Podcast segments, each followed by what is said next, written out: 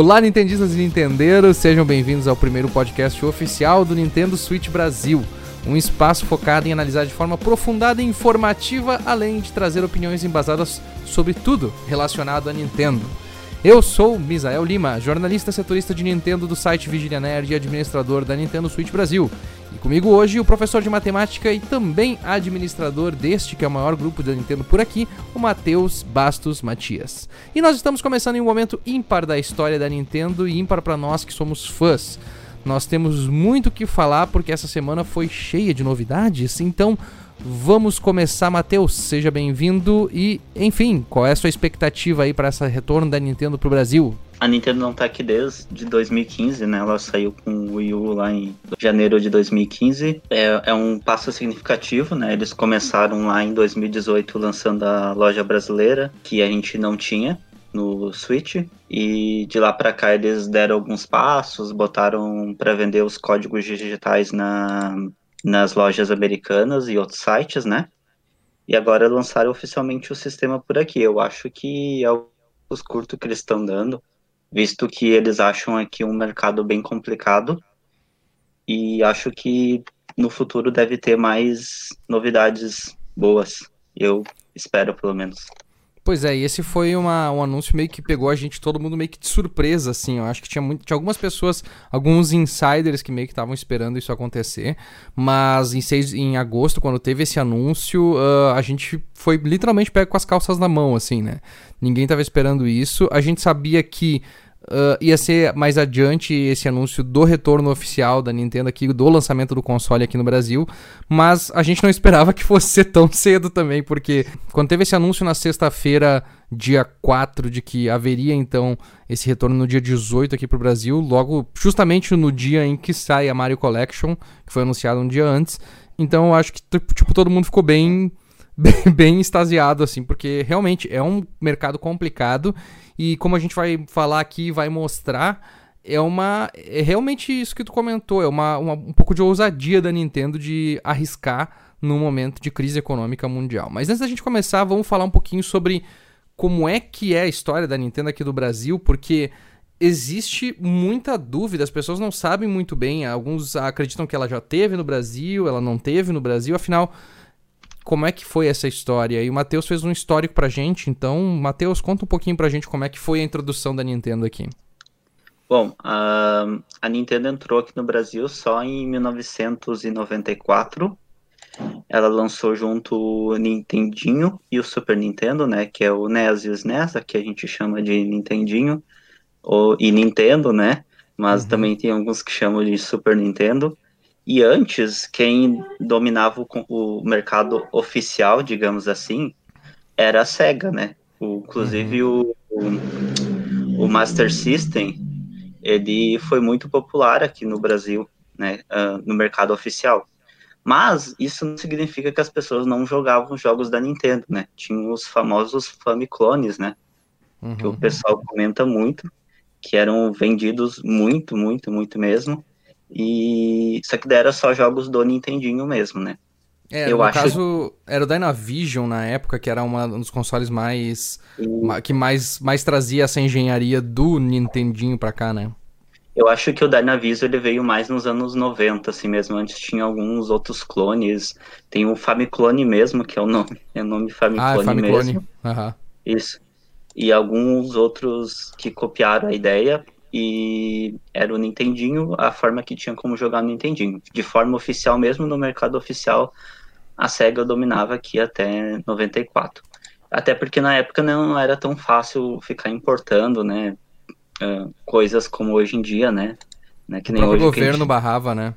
Assim, uh, então ela chegou vendendo os dois consoles, né, só que como já estava no Super Nintendo e a diferença de preço era muito pequena, o Nintendinho ficou bem esquecido aqui no Brasil. E a galera começou logo com o Super Nintendo, que foi o primeiro grande console popular, né? Ela veio através da Gradiente, né? Uhum. Veio. A Gradiente produzia aqui. Eu não entendi muito bem se era tudo, porque as informações são bem escassas se era tudo ou só se era algumas peças, mas eu sei que ela produzia e vendia. alguma uhum. coisa. E, e ela continuou a parceria com a Gradiente até começo dos anos 2000, né? Que foi uhum. lá para a época do GameCube, que uhum. ela abandonou o mercado brasileiro pela primeira vez. E, e depois ela retornou em 2008, oficialmente, uhum. Com a Gaming, Gaming do Brasil, né? Uhum. Que faz parte da Videojogos da América Latina, né? Que é uma Sim. empresa que trabalha com a Nintendo na América Latina há muitos anos. E depois, novamente, foi embora em 2015. Então, assim, de forma oficial, a Nintendo esteve aqui no começo através da Gradiente. Vendeu Nintendinho, Super Nintendo, Nintendo 64, Game Boy, Game Boy Color uhum. e, e o Nintendo 64. É, uma, é, é, tipo um relacionamento tóxico, então, que eles viveram, né? Porque a Nintendo vem, aí vai embora, aí vem, aí vai embora, porque não, não consegue se estabelecer e ficar aqui de uma vez, né? É, eu, que nem eu ia comentar, assim, que a questão que, que a galera já chegou aqui conhecendo o Super Nintendo. Então é, é porque, assim, muita pouca gente jogou o Nintendinho mesmo de forma oficial. Eu, por exemplo, uhum. sou uma delas. Eu, eu fui também. conhecer os jogos de, de Nintendinho pelo Dynavision, pelo Polystation, é, pelo... Eu tive um console que chamava até Bye Bye. E... Nossa. e ele tinha os jogos ali de Nintendinho, né? Vinha vários jogos já na memória, ou vinha um cartucho com vários jogos. E a gente conheceu, por exemplo, clássicos como Super Mario Bros 3, Super Mario Bros no Super Nintendo, né? Que, pois é, no através... Mario, Super Mario All Stars, no caso, no né? Super Mario All Stars, exatamente. E eu não fazia ideia da, do que tinha no Nintendinho, né? Uh, uhum. Então, assim, já é um, uma, uma, uma, um relacionamento estranho, porque a galera muitas vezes no Brasil não conhece a história toda da Nintendo, sabe? Conhece uhum. o Super Nintendo e dali para frente, né? E dali para frente pouca coisa, inclusive, né? E, e realmente uh, é um relacionamento estranho meio tóxico, meio confuso.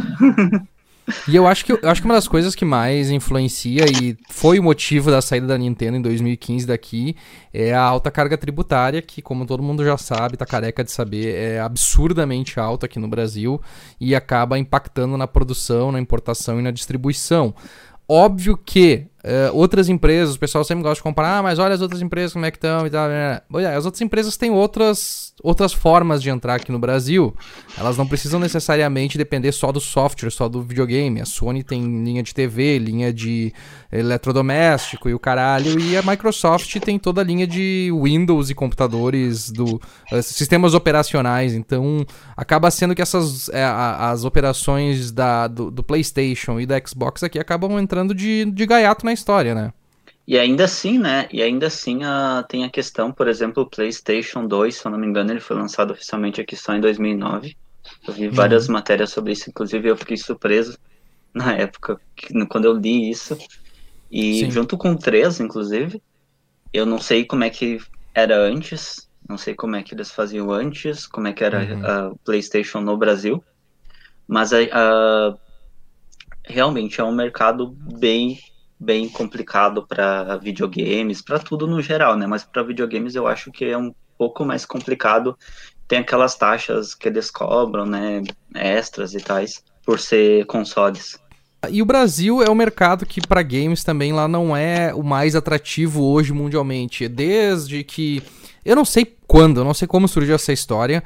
Se não me engano, foi numa BGS que teve. Que alguém, numa matéria da Band, eu lembro porque um um dev me citou isso, um, na época que eu fiz a pergunta para ele, eu disse assim pra ele, poxa, mas o Brasil é pô, o terceiro maior do mundo. E ele me disse assim, não, cara, isso aí foi um erro da Band e nunca foi corrigido e as pessoas só passaram a assumir que isso é verdade. Então, o Brasil não é o terceiro maior mercado uh, do mundo em games, uh, ele não tá nem perto disso, não tá nem no top 10 desse ano. Uh, o, o, rendimento anual, mais ou menos, do brasileiro no consumo de games, o lucro em games no Brasil em 2018, por exemplo, foi 1,5 bilhão. Depois, em 2019, ele conseguiu subir um para 2 uh, para 1,6 bilhão. ele é o 13 terceiro no ranking mundial, com mais ou menos 75, 76 milhões de jogadores, mas nem na América Latina ele é o primeiro lugar. Em primeiro lugar está o México, que tem em torno de 300 milhões de lucro a mais por ano uh, na, na, na, venda de consoles e games e, e qualquer outro tipo de lucro que se possa ter em relação a isso. E dentro da América Latina, a América Latina também não é um mercado tão expressivo como se espera que ela seja. No relatório de 2020 da Newzoo, que é a, empresa que melhor faz esses levantamentos e que está focada no mercado de games já há um bom tempo, ela mostra que a América Latina representou 6 bilhões do montante total arrecadado em todo o mundo, um total de 4% do mercado mundial. Então o, Bra o Brasil tem ali uma, um market share desse aí, vamos dizer que é uh, de 6 bilhões, 1 bilhão e, e, e 8, vamos dizer assim, seria quanto de porcentagem do mercado? É mais ou menos uns 25, 28%. Por aí. É, então, dentro da América Latina, o Brasil tem, detém 25% da, da arrecadação. Tá certo que ele é bem maior que todo o resto da América do Sul mesmo, aqui todos os outros países aqui não chegam nem a metade do que o Brasil arrecada, mas pelo tamanho que ele tem, ele não consegue superar o México.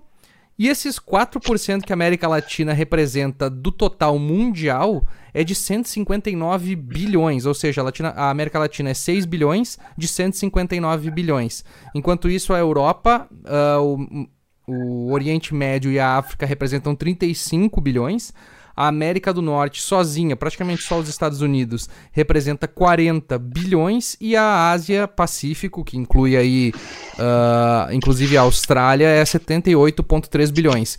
E aí colocando isso, de novo, é, é um crunch de números técnicos aqui para deixar bem claro a situação que o Brasil não tem nenhum poder de barganha para querer algo mais do que ele realmente tem atualmente.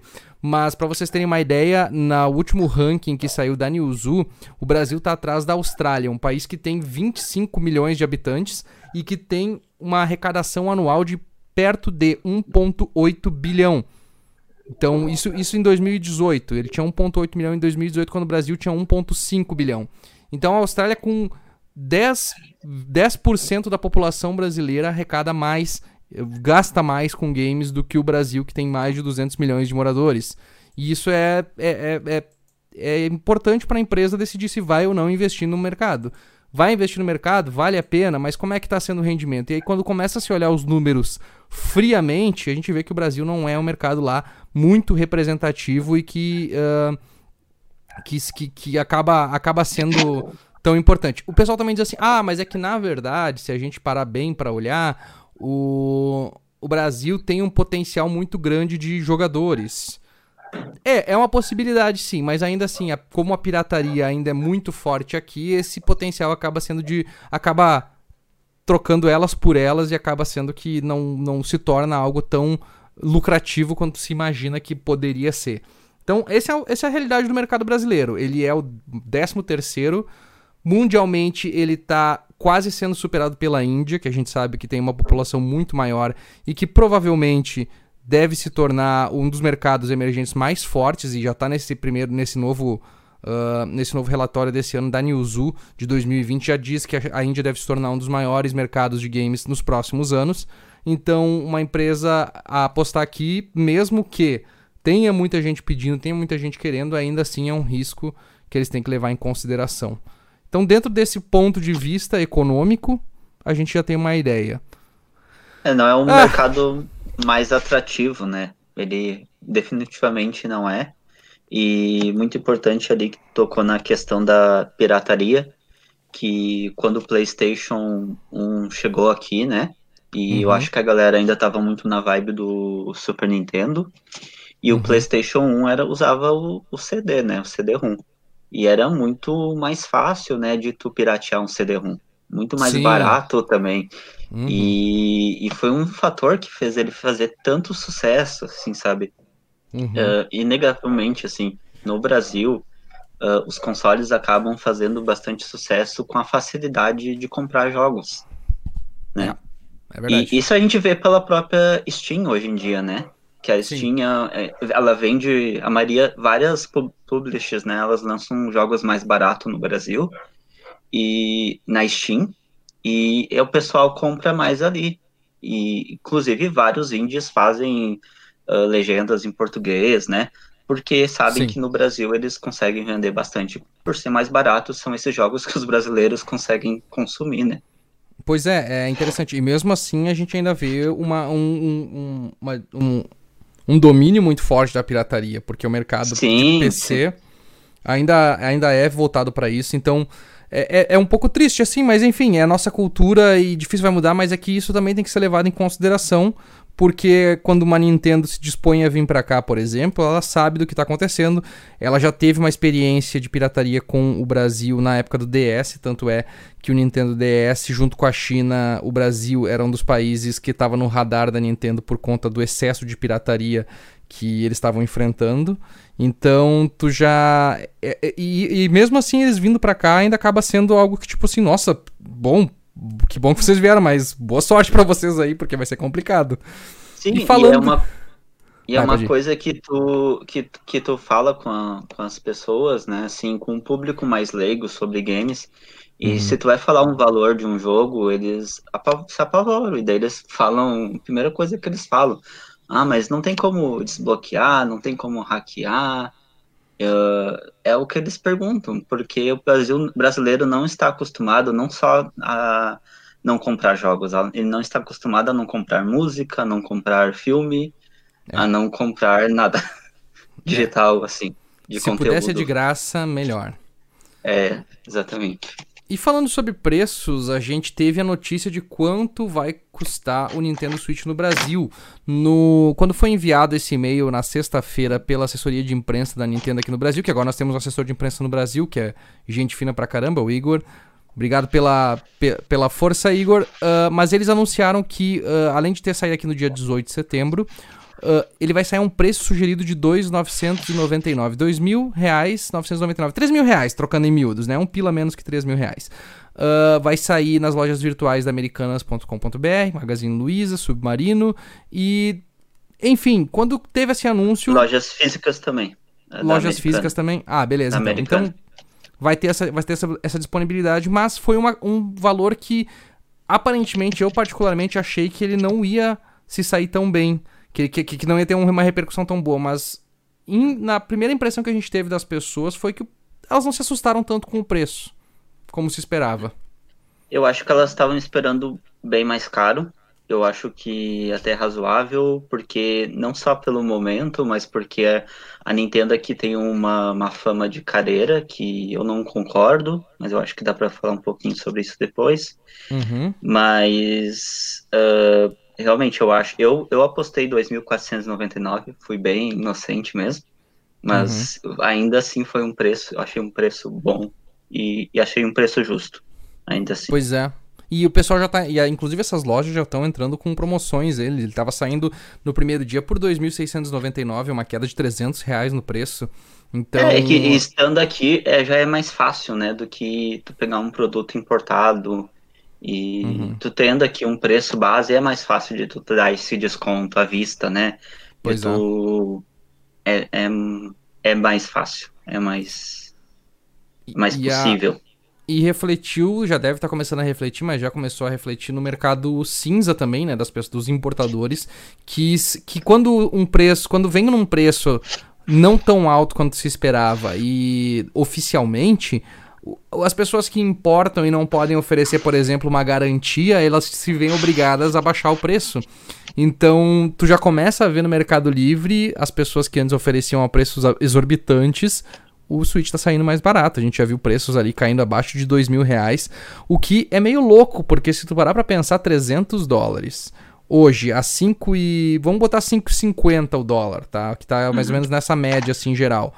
Tu tá falando praticamente de para eles tentar tirar um lucro líquido sobre o negócio, um lucro, um lucro lucrar com a venda. Eu, eu calculei aqui. Vai, uh, 300 dólares a 5,40 eu botei porque era o dia, né? Deu 1.620 reais. E aí a é. gente tem mais os custos de importação, né? Toda a questão de logística. E Mas eu queria fazer uma, uma comparação aqui com o Wii U, Uhum. Porque o Wii U ele saiu em novembro de 2013 no Brasil. Foi lançado uhum. um ano depois. Na época o dólar estava 2,27, que uhum. saudades. E... Nossa, meu Deus do céu, 2,27.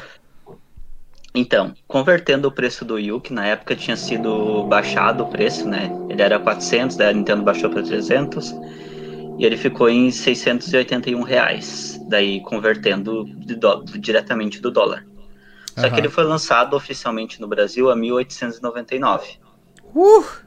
2,7 vezes a mais do que o uhum. preço. Se comparando uhum. com o Switch, né? O Switch ele é 1,8 vezes a mais do que o preço. Nossa.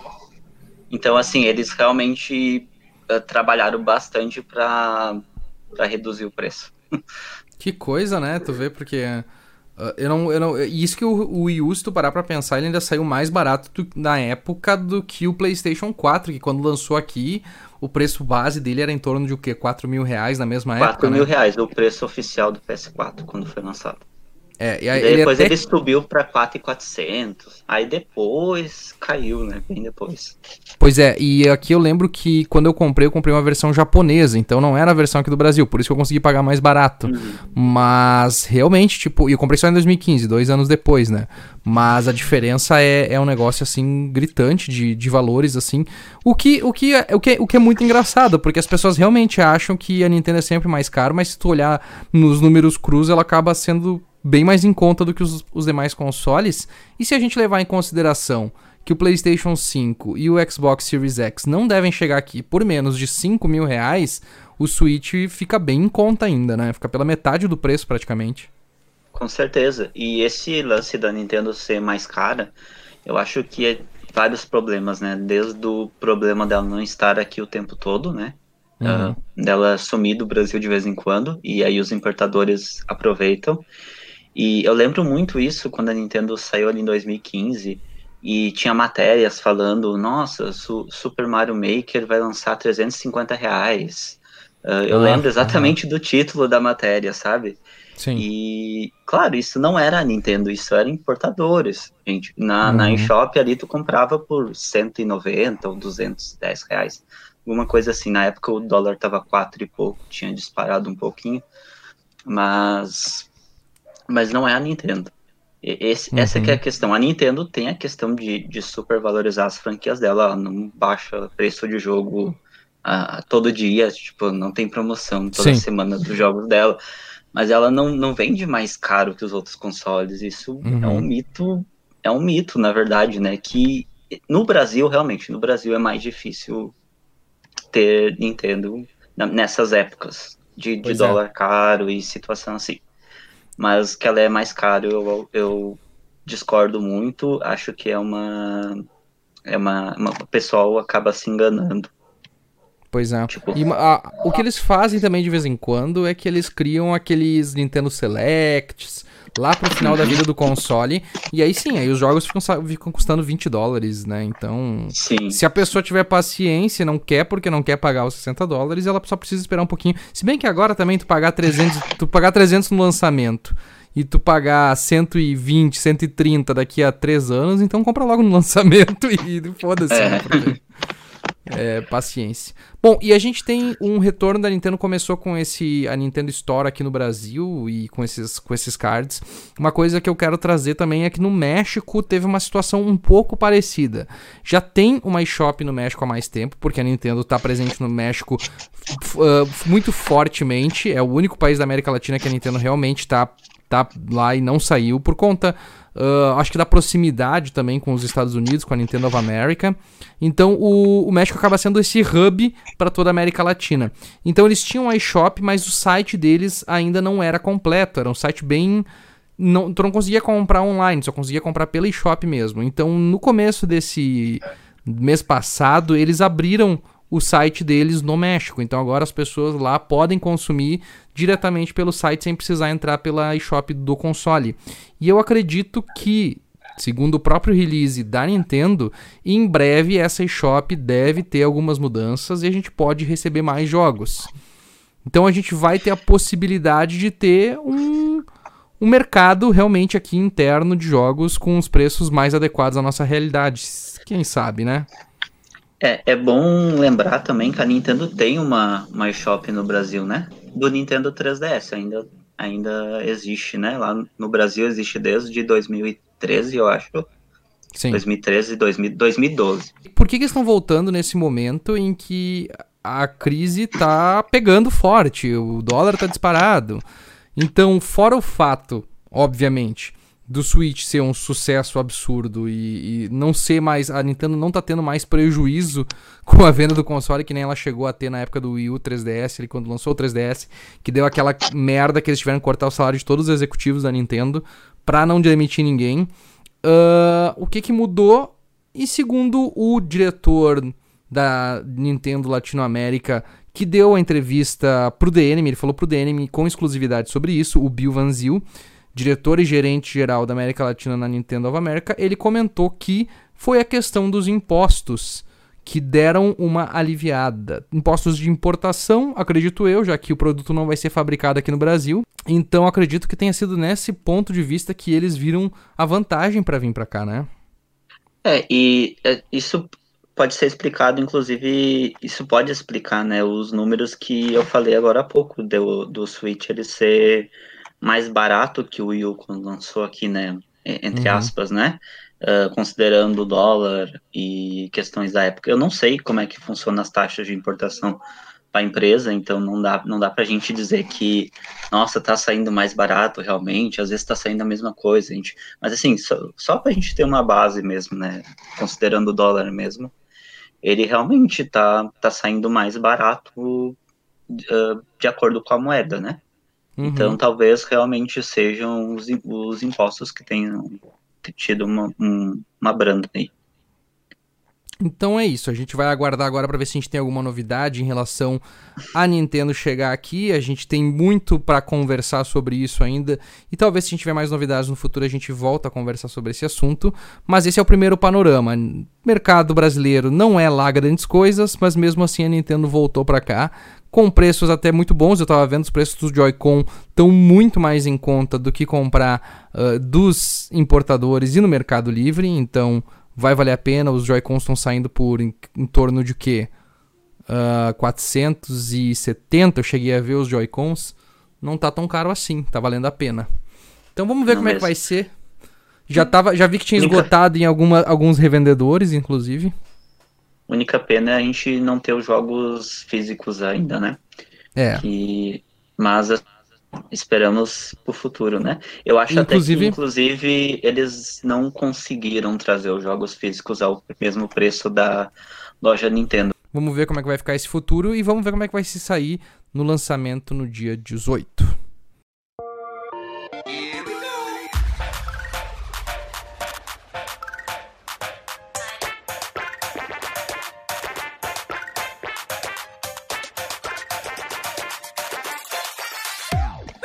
E na quinta-feira, dia 3 de setembro, antes, um dia antes dessa informação da Nintendo voltar pro Brasil, a gente teve outra novidade, essa imensamente esperada desde sabe-se lá quando que estava se rumorando. Era um dos assuntos mais.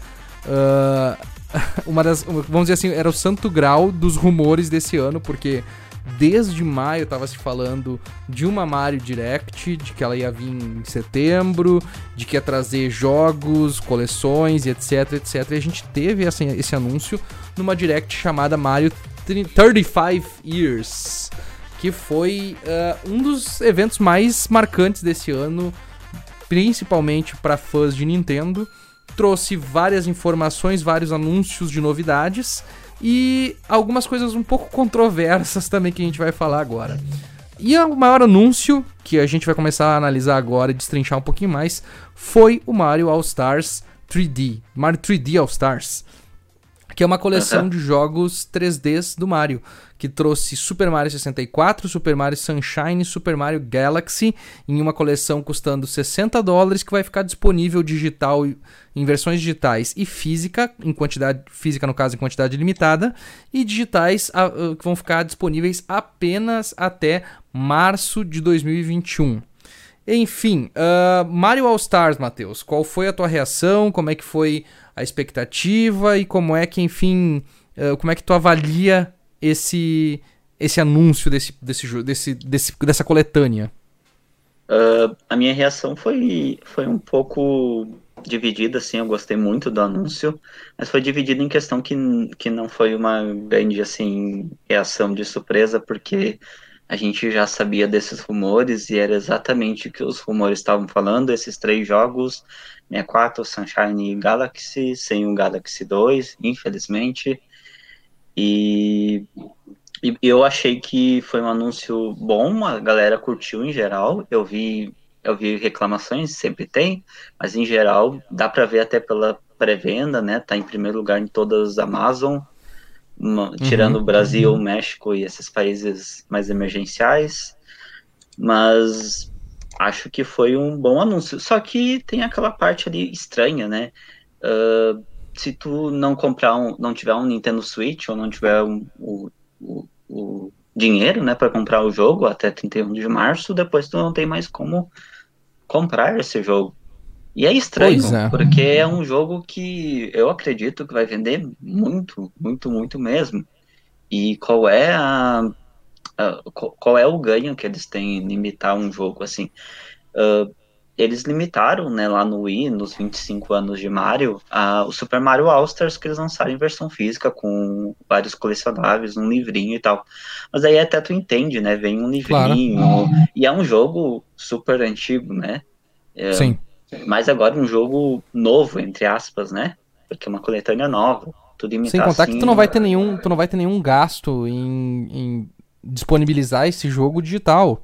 É Sim. só tu disponibilizar ele, né? O que Exatamente. não faz nenhum sentido. Uh, parece para mim que é aquela coisa que a Nintendo gosta de fazer. E é, é, vamos dizer assim, é aquela, aquele joguinho de vaidade que ela gosta de fazer, que é tipo assim, ah, você vai ter edição limitada, então você cria essa falta de, de estoque no mercado, que, ela, que aconteceu com o NES Classic, com o Super NES Classic, e, e acaba que, tipo, valoriza o produto, obviamente, porque ele é uma coisa limitada que nem todo mundo vai ter, vai valorizar as contas de quem tem. Eu lembro que até o, por exemplo, no PlayStation 4, quem hoje tem instalado o PT Silent Hill do Kojima, as pessoas estão vendendo o PlayStation pelo dobro do preço com a conta, né? Porque é obviamente, tipo, tu tem esse jogo que é uma coisa que nunca mais ninguém vai ter e tu não consegue mais baixar. Então, que não vai não, mais ser lançado. Não vai mais ser lançado. O que eu não faço, eu, eu não entendo. Então, por exemplo, assim, acredito eu que vai ser sazonal. Vai ser aquela coisa assim, eventualmente eles vão relançar para as pessoas poderem comprar. Mas assim, também assim, nós temos que levar em conta que uh, ah, 31 de março é o final do ano fiscal da Nintendo e pode ser uma forma deles artificialmente darem um upgrade nos números, o que eu não acho uma coisa muito legal também.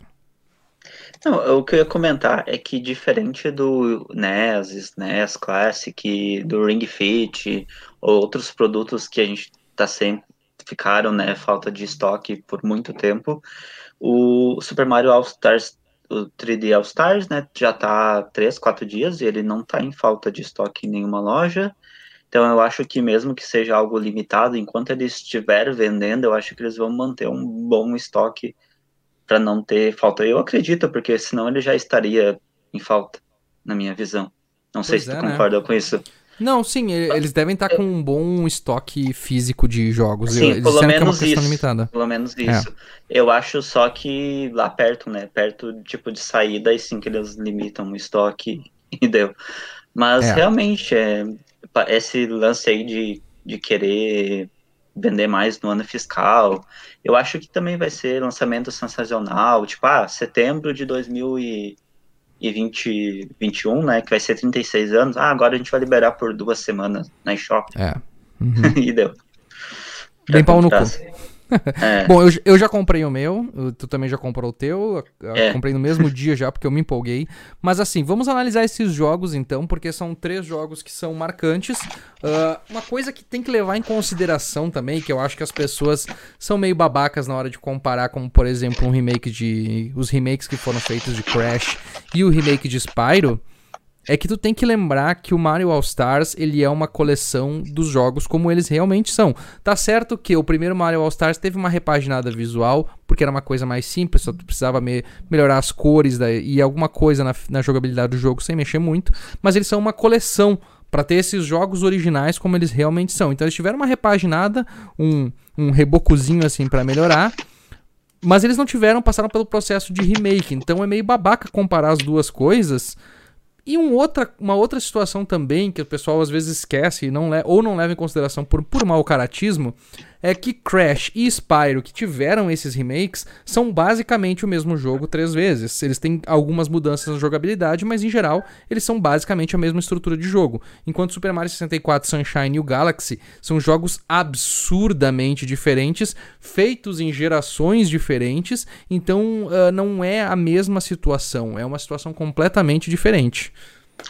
Sim, eu, eu adoro uh, Crash, comprei uhum. a trilogia muito bom o remake, achei bem legal mesmo. Só realmente não, não tem comparação, porque são jogos da mesma geração, né? Uhum. Uh, os três jogos ali são todos do PS1, são todos simples, né? Não são jogos assim uh, com grande jogabilidade, são jogos bons, não são jogos ruins. Uhum. Mas assim, é aqueles três jogos que tem, no total ali tem deve ter menos de 100 fases os três jogos. Uh, são jogos clássicos, mas não é, não tem nem comparação. Só Super Mario 64 é considerado, né, tipo, uh, a revolução do, dos jogos 3D, né? E tem mesmo uhum. a diferença que tu falou do 64 pro, pro Sunshine pro Galaxy. Eu acho que a pessoa fala, ah, pega o Odyssey lá, engine do Odyssey e, e faz tudo lá. Mas eu acho que não, não teria como tu fazer os três jogos na engine do Odyssey. Eles são muito diferentes, ou daria muito trabalho, né, na minha opinião, assim. E um sem contar que, por exemplo, excessivo. o, Ga é, o Galaxy é um jogo que hoje envelheceu bem pra caramba. Se tu fizer ele Full HD, se tu fizer ele Full HD, tu tá, teu problema tá resolvido. Claro que a crítica principal é pro Super Mario 64, porque ah, é um jogo velho, tem que fazer o remake. Só que as pessoas também esquecem que tá saindo um jogo novo de Mario por ano. Não é uma franquia morta que nem Crash era não. ou que nem Spyro era. Que tipo, não Sim. tinha um jogo novo há, há década já praticamente, né? Se tu, é, eles não iam conseguir reviver Crash Spyro lançando ali o jogo original na eShop. Até uhum. porque são jogos é, muito, muito, muito antigos, né? E, o, o, e não tiveram jogos bons, como tu falou, nos últimos 10, 15, 20 anos. 20 uhum. anos, vamos dizer assim, né? Quase tiveram jogos, anos, é. jogos marcantes, né? Pode uhum. ser que a galera considere um e outro bom ali, né, entre o tempo, mas não foi marcante, não foi, não vendeu bem. E, e, e essa Activision, né, trouxe a, essas franquias de volta e ela precisava chamar atenção. Sim. E, e, então, assim, tanto que agora eles vão vender Crash 4 a 60 dólares. Sim. E acredito que vai vender, não vai vender bem, não exibe uh, muito, mas eu acho que vai vender bem. Então, assim, eles conseguiram, graças a isso, mas Mario não precisa. O Mario Odyssey já vendeu mais de 18 milhões de cópias. Pois é. Então, assim, não tem o, o, porquê, né, deles fazerem isso aí. Até porque se eles fizessem, né, um remake, eu acredito, na minha visão, que eles fariam um remake do Mario 64 completão, tipo, uhum. com mais coisas, com mais personagens. Sim, com coisas novas.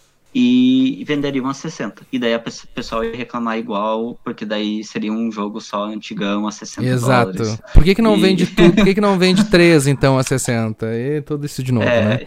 Eu vi que eles refizeram o hub dos três jogos em HD, né? Uhum. Pra não ficar aquele negócio pixelado ali na, na telinha, na, uh, mostrando as estrelas, as moedas e tal.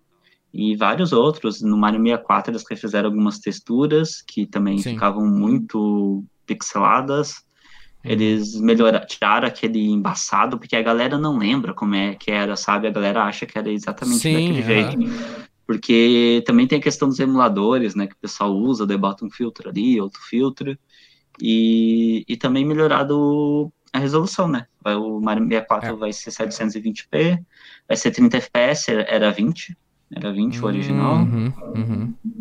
Então, vai ser bom para quem é speedrunner, então, principalmente, porque daí vai conseguir jogar a velocidade maior. Só, só acho que não vai ser totalmente bom, porque parece que eles tiraram aquele glitch lá do, tipo, voa praticamente pelas paredes e tudo mais.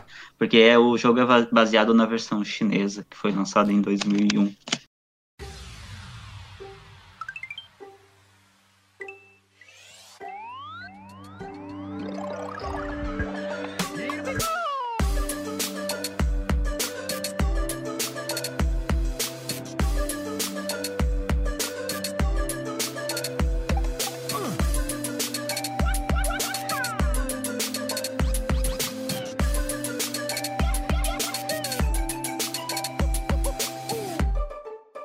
É, e vou falar um pouquinho do Super Mario 64, então, uh, como é que é, como é que foi, no lançamento dele, como é que tá a nota dele, Matheus, até hoje, e quantas unidades ele chegou a vender até, até o momento? Ele, ele tem nota no Metacritic 96, né? Uhum. É um dos jogos mais bem avaliados daquela geração. Uhum. E ele vendeu 11,80 milhões de cópias. É um dos é mais o jogo vendidos. mais É o jogo mais vendido do Nintendo 64, né? Uhum. E ele teve também uma versão para DS, né? Que saiu alguns anos depois, que tem Sim. outros personagens jogáveis. Inclusive, muita gente questionou, tá, mas por que, que não saiu a versão do DS? Mas é ah, que era para sair a versão original, enfim. Ah, e, e, e, tem outra coisa, né? A versão do DS é uma versão ok, se tu tá jogando no Nintendo DS, né? Sim. Se tu tem aquela experiência no Nintendo DS, é uma versão ok. Só que ela tem vários problemas, né? Por exemplo, ela, ela não tem o analógico, né? Você não tem suporte a, a, a direção 360 graus. Você pode se movimentar só em oito direções. Isso atrapalha muito em várias fases. Uhum. E então, assim, Uh, tem problemas de câmera, porque não tem muitos botões para você controlar a câmera. Sim. Você tinha que controlar pelo touch. Então, assim, é uma versão refinada, né, com novos personagens, novas estrelas, mas seria mais difícil de adaptar do que a versão original. Sem contar e que ela roda também numa resolução pior, né? 240p, né? E, é.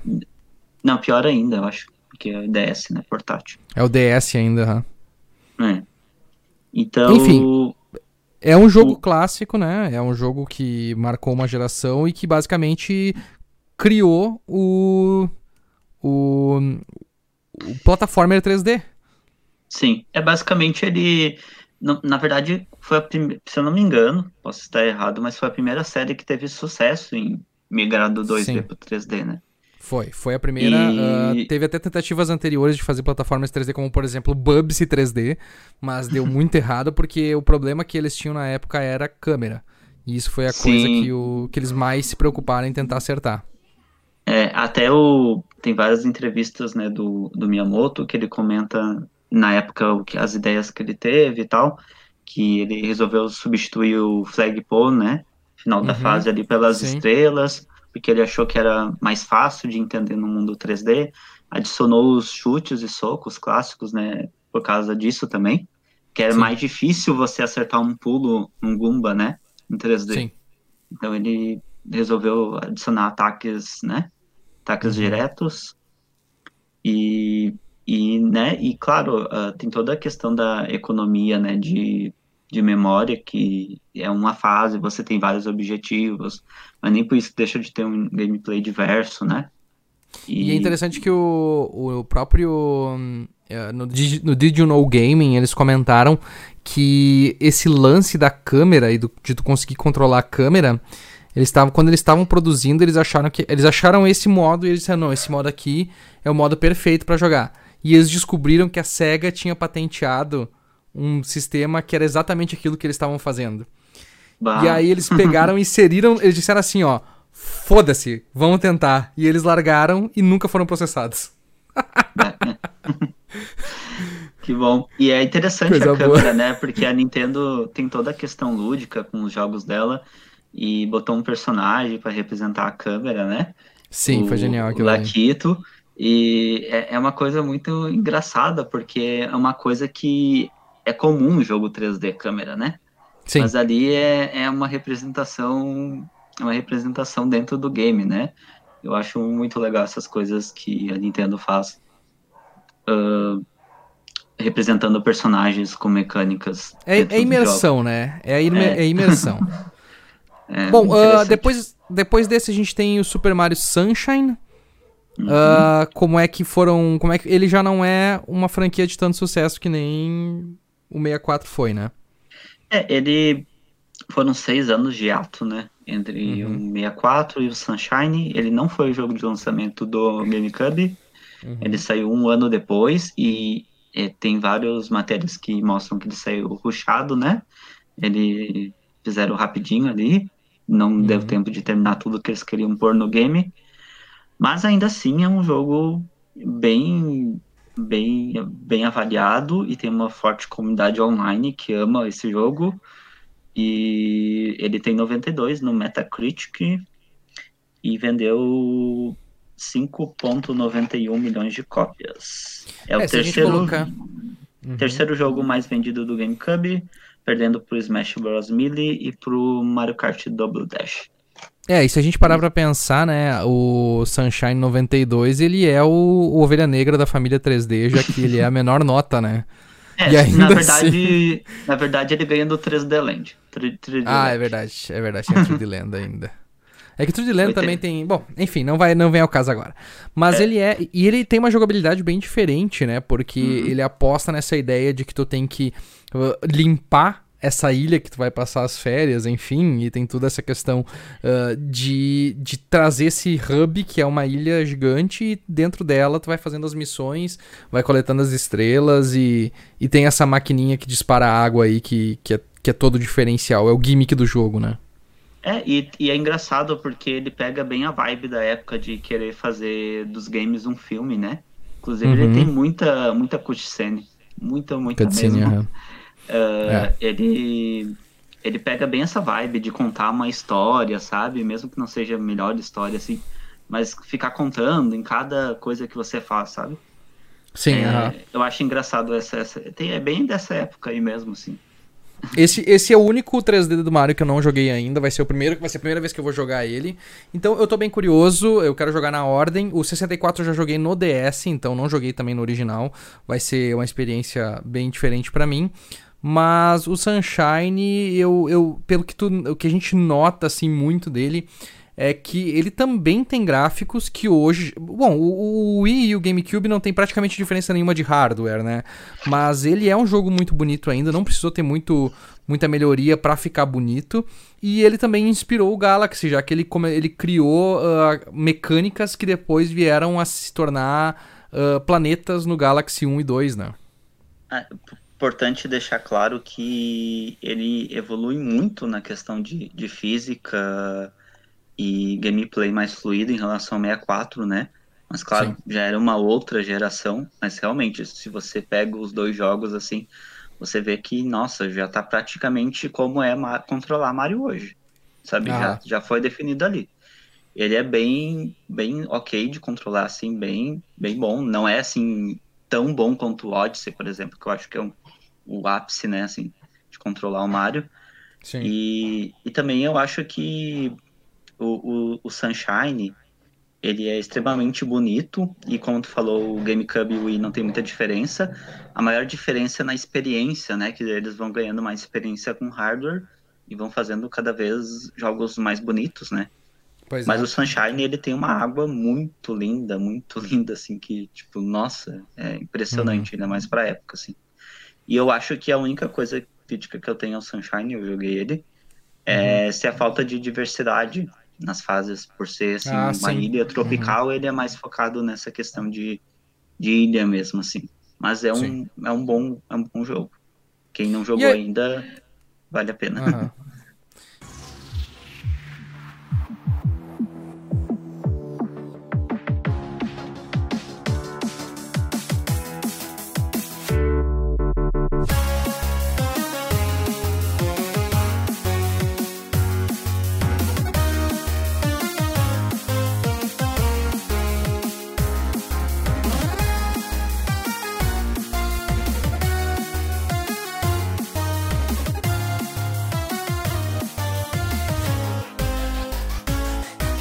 E aí, obviamente, nós temos o Super Mario Galaxy, que é uh, considerado hoje por muitos o 1 e o 2, na verdade, né? Tem muita gente que. Ah, tá. Ó, ok, vamos tirar esse, esse elefante branco da, da, da, do meio da sala aqui. Mas o 2 é o melhor Galaxy por pouco, né? A diferença é uma ou outra coisa que ele tem de diferente que são melhores, Sim. mas em geral os dois jogos são impecáveis, né? E eu, e eu acho que desses três é o que melhor vai estar tá no Switch por conta dos gráficos que vão envelheceram muito bem. Muito bem. É um hum. jogo de o que 12 anos atrás, que se tu botar ele em HD hoje, ele passa e ninguém nota que ele é um jogo de 12 anos atrás. É, e você vê eu não consigo assim ver muita para mim ele parece HD, é isso que eu quero dizer. Eu tava me Sim, exatamente. Uhum. parece HD, é um HD sem HD, mas ele É. parece HD, sabe? E Você vai olha rodar em assim, 1080 agora, né? Agora vai ser HD, né? Tipo, vai ser a... agora realmente vai ser HD. E, sem contar que a, a jogabilidade dele, essa daí, é, é- é muito refinada. Ele tá muito. Ele, ah, todos os controles são perfeitos. Tu pensa assim, ó, que ah, vai ser muito complicado. Porque assim. ah, também tô me enrolando, mas vamos lá. Esse jogo trabalha muito com a questão de eixos e de gravidade. E isso é uma coisa que, se tu não souber utilizar isso bem, tu pode fazer teu jogador ficar completamente perdido. E isso não acontece nenhuma vez. Tu sempre entende muito bem como é que funciona a mecânica, tu sempre tu consegue abusar dela, tu consegue usar ela, que nem no Odyssey, assim, quase. Não tanto porque não tem tanta liberdade, mas tu consegue abusar dessas mecânicas o suficiente pra tu burlar os desafios que o jogo tá te propondo, assim, e isso é muito legal. É, o Galaxy também começou ah, a filosofia da Nintendo, né, em, em criar uma, um, certo nível de, de experiência com a mecânica ao longo da fase para aprimorar lá no final. Depois foi continuando nos jogos 3D da série, é bem presente em Galaxy 2, por isso que eu acho até que ele é melhor, porque o design, ah, level design é melhor. Uhum. Mas o Galaxy 1 ainda assim, ele tem umas ideias muito brilhantes, assim, que mesmo que sejam botados de forma bem aleatórias às vezes, é, é, é incrível, sabe?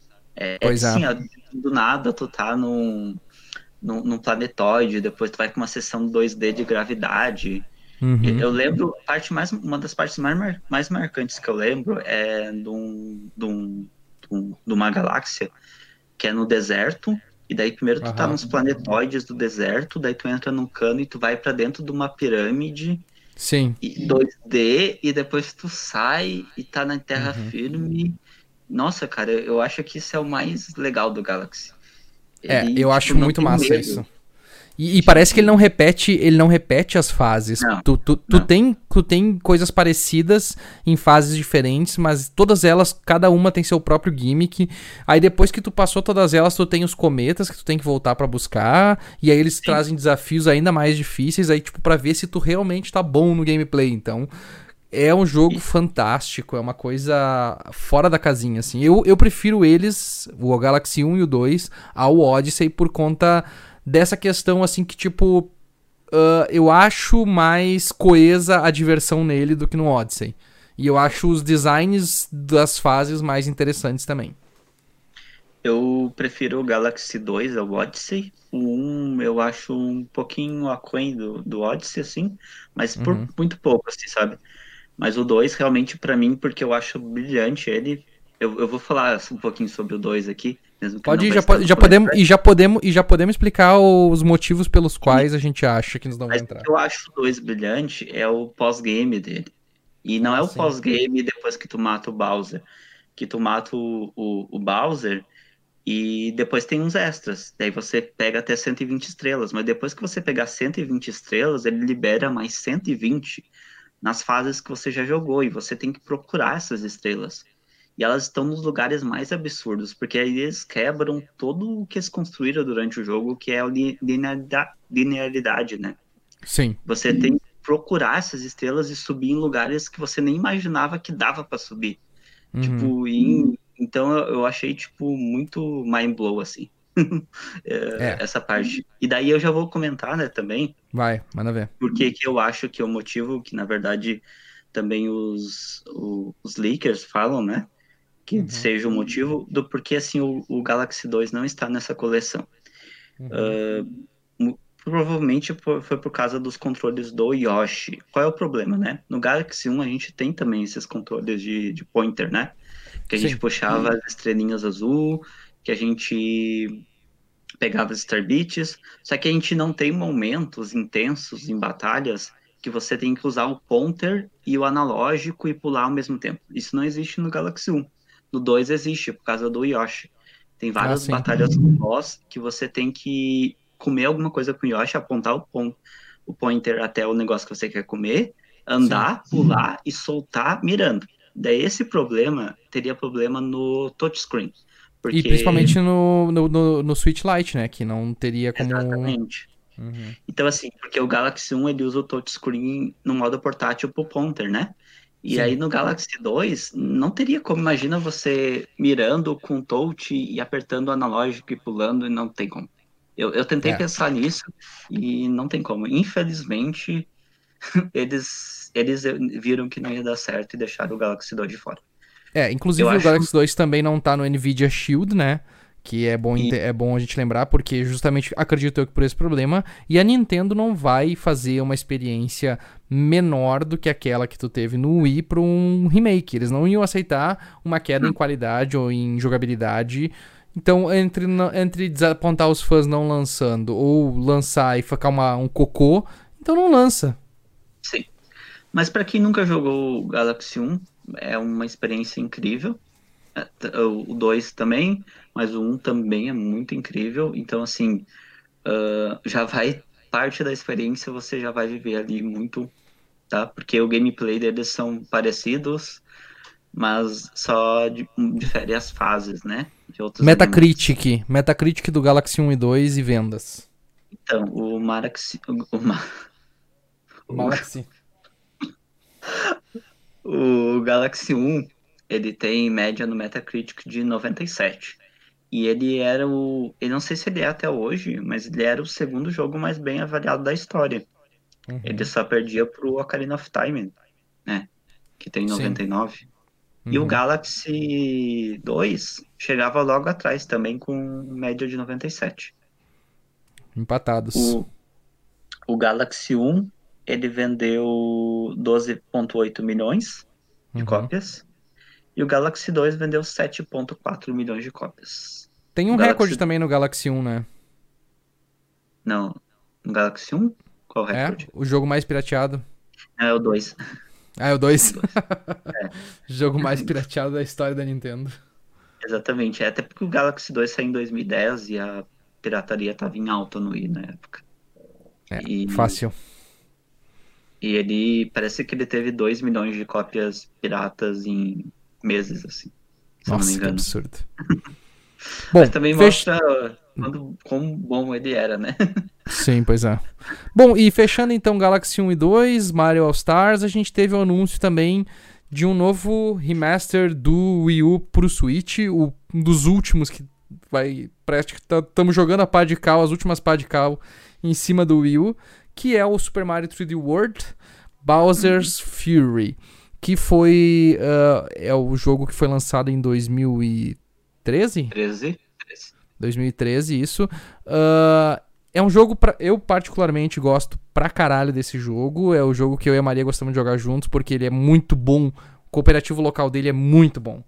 E ele vai estar tá chegando com algumas novidades. Ele vai estar tá vindo com uh, co-op online, então você não precisa mais depender só de alguém para jogar com você na sua casa. Você pode jogar online com seus amigos. E ele vai vir com. Não se sabe quanto, não se sabe o que, que vai representar dentro do jogo, mas com um mundo extra, acredito eu. Uhum. É, o. Uh o multiplayer online é interessante porque é o primeiro Mario da série principal a ter multiplayer online, né? Pois é, pois a é. Gente teve, a gente teve multiplayer online em 2019 no Mario Maker 2, que uhum. joga, você joga como se fosse um jogo principal da série, né? Mas Sim. ele não é um jogo principal da série. Então, o, o, realmente o 3D World pro Switch vai ser o primeiro Mario com multiplayer online. Como é que tá? Como é que ele tá no Metacritic e quanto ele vendeu? No Yu ele tem média de 93. Ele ficou por um longo tempo como um dos jogos mais bem avaliados da geração. Eu lembro. E, e ele vendeu 5,84 milhões de cópias. Pertinho do Sunshine, um pouquinho menos. É, que bom que ele vai ter uma segunda chance no, no Switch, porque eu acho que é um jogo subestimado pra caralho. Uh, eu acho que ele tem essa vibe do Galaxy de todos os. Ele é diferente dos outros 3D, porque assim, é um cenário 3D, mas é um cenário circuito. Cada fase é um circuito. Então, uh, tem que tu tem o flagpole no final, tem tudo aquilo, mas uh, o, ele é tão caótico quando tu joga entre tantas pessoas. Uh, a engine dele é linda demais, o jogo é muito bonito visualmente, tem umas trucagens de câmera muito boa e vai rodar numa resolução melhor no Wii U, não vai ter tanto serrilhado, porque eu lembro que esse jogo tinha muito serrilhado, apesar de tudo. Claro que o visual não é tanto, o gameplay é que importa, e o gameplay dele é muito bom. Uh, mas eu acho, eu acho que ele foi muito subestimado por muito tempo, assim. E, e vai ser bom ver ele tendo essa chance de novo para brilhar no Switch. Era um dos jogos que o pessoal pedia demais para vir pro Switch. Não se sabia por que, que não, se tinha, não se tinha lançado ainda. Mas provavelmente porque estavam esperando para lançar com, com esse extra. Esse, esses, esses pacotes extras aí que a gente vai ver que são. Que a gente não faz ideia do que, que é até agora.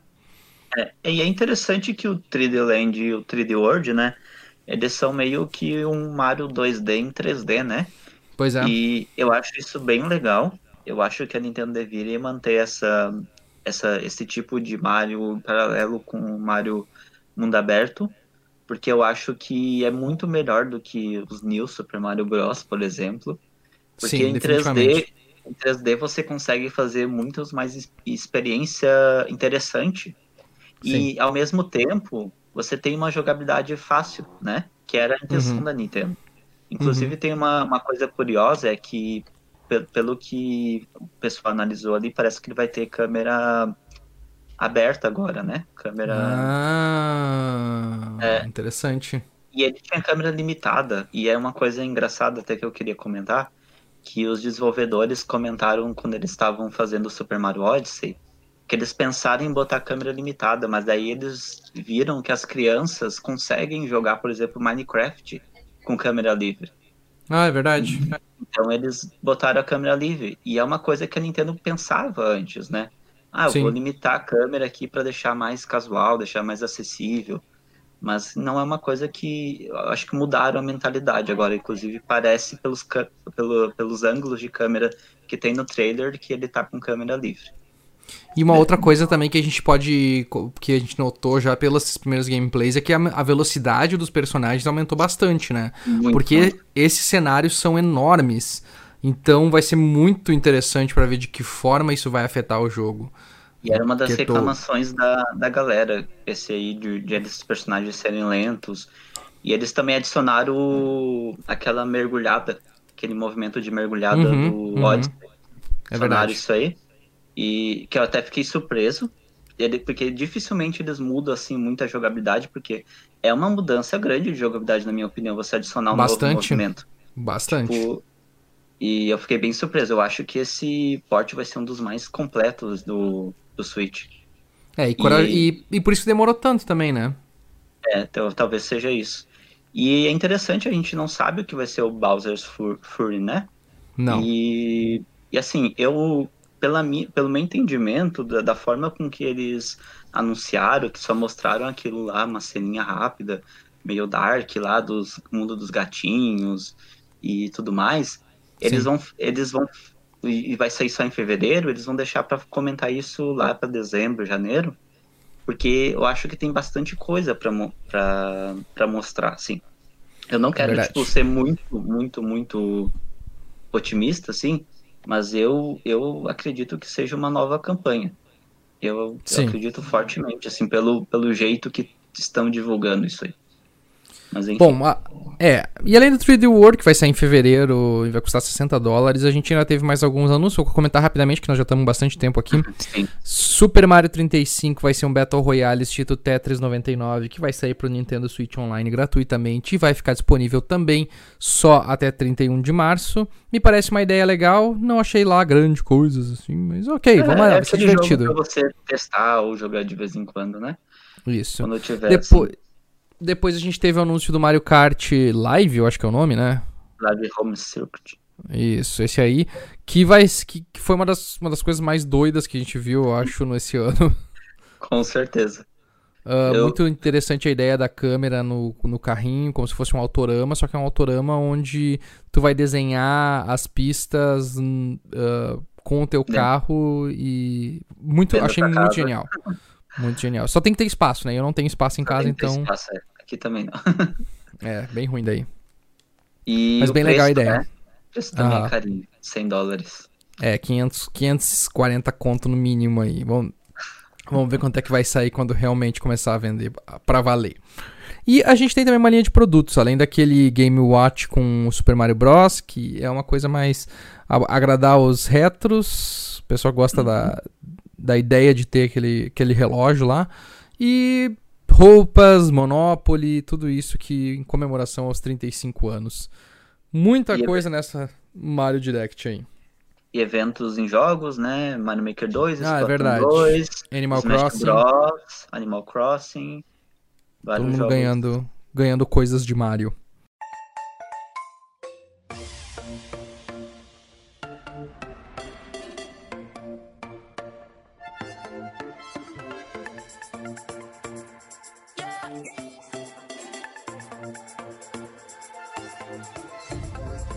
Então, antes da gente terminar, a gente encerrou aqui agora a parte da Mario Direct.